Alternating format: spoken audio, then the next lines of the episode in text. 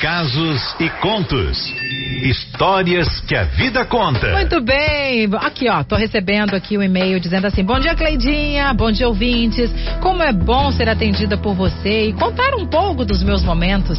Sou Rebeca Nascimento, de Vitória. Tenho 14 anos de muita experiência, tá?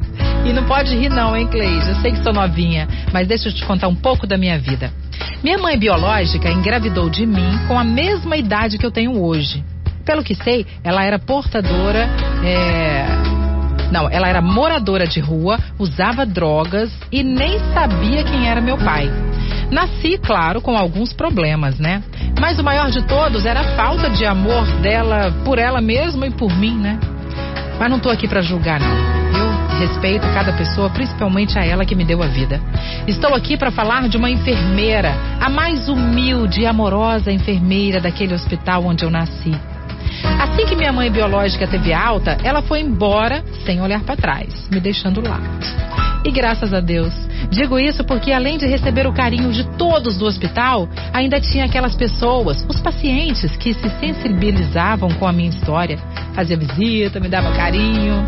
Então eu recebi amor de todos os lados. Fiquei morando por um tempo naquele hospital. E aquela enfermeira incrível tentando me adotar.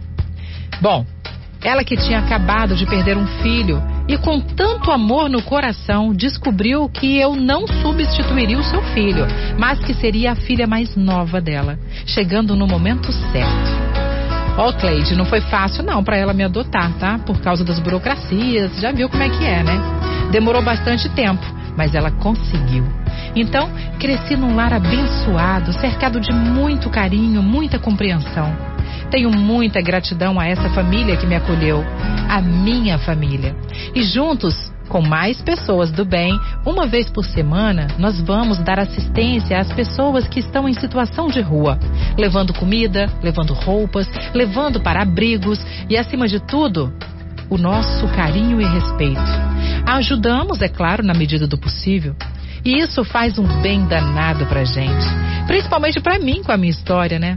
Gratidão à minha mãezinha do coração pelo aprendizado e os valores que conquistei com tão pouca idade. Quando eu crescer, Cleide, quero ser igual a ela. Isso aí, minha mãezinha maravilhosa. E que possamos, eu, vocês, ouvintes da Litoral FM, possamos encontrar mais pessoas assim nessa vida, que vieram ao mundo para fazer o bem às outras pessoas, sem querer nada em troca. A minha mãezinha, Cleide, ama essa música que nós vamos ouvir agora. Aliás, toda vez que ela ouve, ela fecha os olhos, pega na minha mão e diz: Canta comigo. Mais lindo do mundo. Então, convido a vocês, ouvintes, e a você, Cleide, para fechar os olhos, sentir as minhas mãos e cantar junto comigo essa canção.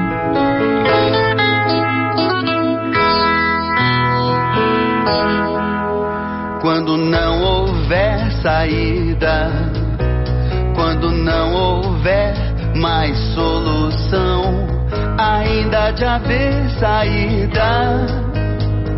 Nenhuma ideia vale uma vida quando não houver esperança. Quando não restar nem ilusão, ainda de haver esperança.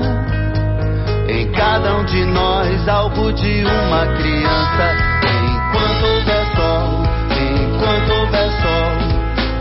ainda haverá.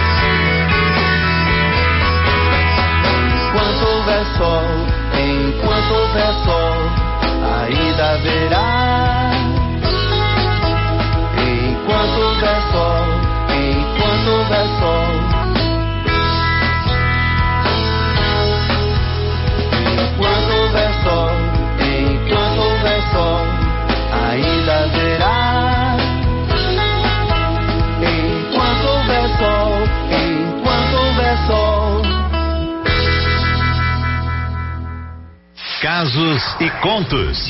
Histórias que a vida conta. Oi, gente, eu adorei a história de hoje. Que maravilha, que coisa linda.